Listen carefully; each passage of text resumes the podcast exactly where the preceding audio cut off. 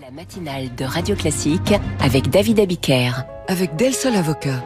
Del Sol Avocat, donnez toutes les chances à votre entreprise. Les voix de l'économie, François, je le disais, vous recevez ce matin le président de la Confédération des petites et moyennes entreprises. Bonjour François Asselin. Bonjour François Geffrier. Et bienvenue sur euh, Radio Classique. Comprenez-vous la colère qui monte, euh, qui explose même chez les agriculteurs?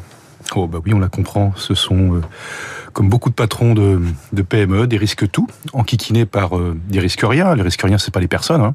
c'est la norme euh, inapplicable, c'est la loi bavarde, c'est la réglementation incompréhensible. et lorsque vous êtes dans un secteur économique fragilisé, Hein, euh, tout simplement parce que les habitudes de consommation évoluent. Je pense entre autres à ceux qui euh, sont dans l'industrie textile et ceux qui vendent du textile.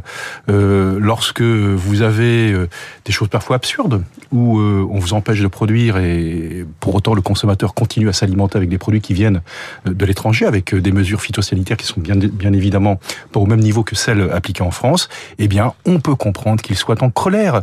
vous savez, par rapport à la transition climatique, j'écoutais François Vidal, mais il y a énormément de chefs d'entreprise, et sinon l'immense majorité, comme les agriculteurs, qui sont aux premières loges pour constater que ça change. Ils ne sont absolument pas euh, euh, réfractaires à, changer leur modèle économique. En attendant, ce qu'ils connaissent bien tous les jours, c'est la fin du mois. Et la fin du mois emporte tout. Alors je ne dis pas euh, que sur la transition euh, écologique, il ne faille rien, faire, bien au contraire, mais il faut faire avec. Euh, je vais régulièrement à Bruxelles. Ça fait... Qui est vraiment pointé du doigt là. Dans qui est pointé du doigt, oui. Pourquoi? Parce que, vous savez, euh, moi, j'y vais à peu près une fois tous les trimestres, hein, depuis 9 ans. Hein. Je peux vous dire que j'ai eu un, paquet de rencontres. Et à chaque fois, je, je, je, je lance la sonnette d'alarme en disant attention, on perd le bon sens dans tout, dans tout cela. Hein. Et, et, on m'a dit, mais écoutez, mais on fait ça pour vous. Mais je dis, mais ne faites pas ça pour nous, faites ça avec nous. Mmh. Voilà, c'est ce que nous demandons. Je vous entends parler des agriculteurs et, et j'ai l'impression que les petits patrons, finalement, François Asselin, sont dans le même état d'esprit que les, que les paysans. Est-ce qu'il y a une étincelle qui risquerait de, de faire exploser euh, un baril de poudre? Euh, Vous savez, au, au, au, mois de décembre, il y a eu une, une campagne de, de, pub euh, maladroite, hein, euh, portée par l'ADEME, donc financée par l'État, euh, sur, et il y avait un spot qui était sur les dévendeurs, hein, où grosso modo, on incitait les gens à ne pas aller acheter des vêtements dans un magasin. Mmh. Hein. Au Mais, moment du Black Friday. Au moment du Black Friday. Mettez-vous à la place de ces commerçants. Mettez-vous à la place de ces industriels qui investissent énormément, qui prennent d'énormes risques pour relocaliser, relocaliser leur production. Mais pour eux, mais c'est catastrophique. Hein, pourquoi? Parce que eux, ils risquent tout. Ceux qui imaginent ces campagnes de pub, que risquent-ils? Voyez-vous Ça, ça aurait ça. pu être l'étincelle, mais c'est. Hein. Autre chose. Enfin, c'est un tas de choses. Vous prenez par exemple aujourd'hui un problème qui n'est pas qui n'est pas réglé. Le fait que, que, des arrêts maladie produisent des congés payés. Oui. Mais on touche à une valeur cardinale qui est essentielle en train dans les hein, entreprises. Hein, c'est le travail. Voilà, suite à une décision de justice. Donc il faut entre guillemets se ressaisir et arrêter ces choses-là. Pourquoi? Parce que tout simplement, on ne comprend pas. On perd le bon sens paysan, on perd la culture PME qui est si précieuse à notre pays. Est-ce que les prix de l'électricité, qui vont augmenter de quasi 10% pour les particuliers, un petit peu moins, mais on est entre 5, 6, 8% pour les professionnels, est-ce que c'est soutenable pour les, les, petites et moyennes entreprises? Oui et non. C'est-à-dire que certaines petites entreprises qui sont juste à l'équilibre, eh bien, le fait de voir sa facture d'énergie augmenter de 10%, ça risque de les faire basculer dans le rouge. C'est-à-dire qu'on retire trop tôt le bouclier tarifaire?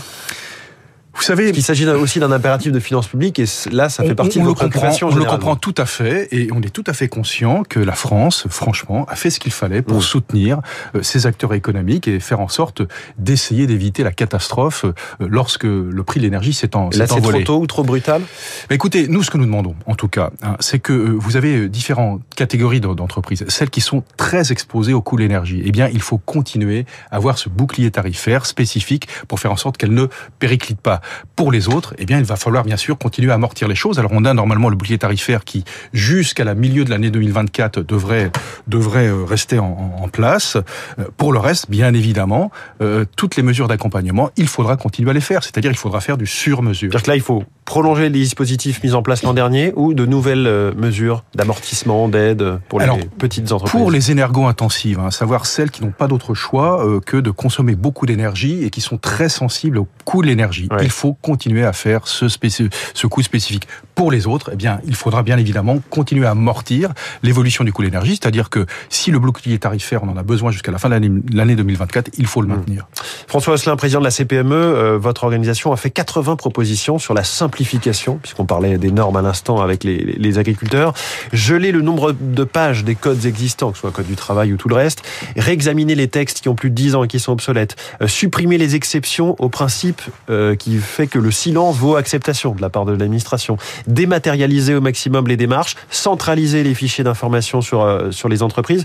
Quel accueil avez-vous reçu, ou plutôt ont reçu ces propositions au niveau du nouvel exécutif? Mais voyez-vous, plutôt un accueil extrêmement positif. Tout le monde s'aperçoit que plus on avance, plus ça devient compliqué. Hein, et plus on devient corseté pour continuer d'avancer. Hein, un chef d'entreprise, pour avancer, il a besoin de prendre des risques.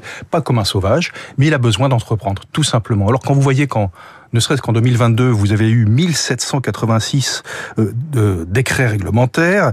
Euh, le nombre de ces articles dans ces décrets réglementaires, c'est plus de 10 730 articles sur une année, hein, en 2022. Hein, je vous parle pas de 2023. Il y a eu 600 eh lois en 10 ans. Voilà. Eh bien, eh bien, c'est ce que c'est ce que je vous disais en introduction, c'est-à-dire que nous sommes des risques tout enquiquinés par des risques rien, et on ne comprend plus. C'est-à-dire qu'il y a un moment, si vous voulez, euh, eh bien, il faut savoir dire stop, hein, et, et, et, regarder, euh, eh bien, ce qui peut, ce que l'on peut faire pour arrêter cette inflation normative. Alors nous, on a une idée toute bête, hein, euh, c'est de mettre en place un test PME.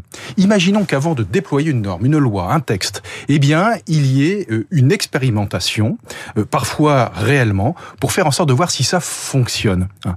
Eh bien là, on arriverait à mettre tout le monde d'accord et peut-être qu'on reverrait avec courage, peut-être même humilité, mmh. ce texte qui doit être appliqué pour tous les acteurs économiques. La question, c'est est-ce que institutionnellement et politiquement, on sait faire, on sait mettre en place ces propositions que vous, vous mettez sur la table? Oui, on peut le faire. Je vais vous prendre un exemple. Hein, qui est très simple. Si par exemple les seuils, vous savez, 10, 20, 50, 250, si on les décalait, hein, si par exemple le seuil de salariés auquel s'applique voilà, euh, voilà. Si par exemple une entreprise de 50 salariés, on lui appliquait les obligations à partir de 100 salariés. Franchement, c'est tout simple. Hein. Comme ça, une fois, je vous le dis dit exactement la même chose lors de sa conférence de presse la semaine dernière. Donc vous applaudissez, j'imagine. Eh ben, faisons-le. On applaudit, mais maintenant on faisons-le, faisons-le. Et, et, dans nos 80 propositions, ben, c'est exactement ce que nous proposons. Vous voyez, si par exemple euh, on, on, pouvait mettre en place ce que nous avons tout le temps réclamé, un coffre-fort électronique où tous les documents administratifs de l'entreprise ils soient sécurisés, qu'on n'ait pas tous les huit jours à recommuniquer tous nos documents. C'est quand même pas très compliqué. On pourrait le faire, voilà. L'activité ralentit, François Asselin, le, chômage reprend légèrement. Est-ce que c'est le bon moment pour un, nouveau durcissement des règles du chômage, comme euh, là aussi le souhaite Emmanuel Macron lors de sa conférence de presse? On vit un vrai paradoxe. Comme vous le dites euh, très bien, l'activité ralentit, donc le chômage va mécaniquement remonter. Et pour autant, et pour autant, euh, et là aussi pour nous c'est vraiment très embêtant, eh bien on n'arrive pas à trouver les compétences dont on a besoin, et parfois même trouver tout simplement des gens qui ont envie de travailler. Alors ce que je dis, c'est peut-être pas politiquement correct, mais en tout cas c'est ce que nous vivons au quotidien dans beaucoup beaucoup d'entreprises, dans des petites entreprises. Un sujet euh, culturel qui, qui, demeure. Il y a un vrai sujet culturel. Donc, quand on est dans un pays où il reste encore quand même 3 euh, millions et demi de chômeurs en catégorie A, euh, plus de 5 millions dans toutes les catégories qui recherchent du travail, théoriquement, eh bien, on doit se poser la question s'il n'y a pas encore trop d'échappatoires au travail. Hein. Donc, effectivement, faire en sorte de revisiter la réforme de l'UNEDIC, c'est peut-être une bonne idée. Je pense que même c'est une bonne idée. Et puis, vous avez d'autres effets de bord. Par exemple, on va négocier sur l'emploi des seniors. Eh bien, c'est vrai Demain, que... nouvelle réunion de ma nouvelle réunion, ben c'est vrai que si vous voulez, euh, comme on appelle cela la retraite unédique, euh, euh, il n'est pas rare de voir des personnes. Quand on est mis à la porte à quelques années de la voilà, retraite, quelques années de la retraite, et, du coup c'est le chômage mmh. qui porte ce salarié jusqu'à la retraite. Mais à côté de ça, les employeurs doivent désormais signaler à France Travail, donc Pôle Emploi, les personnes en CDD ou en intérim ayant décliné un CDI, et la CPME dit on n'a pas que ça à faire.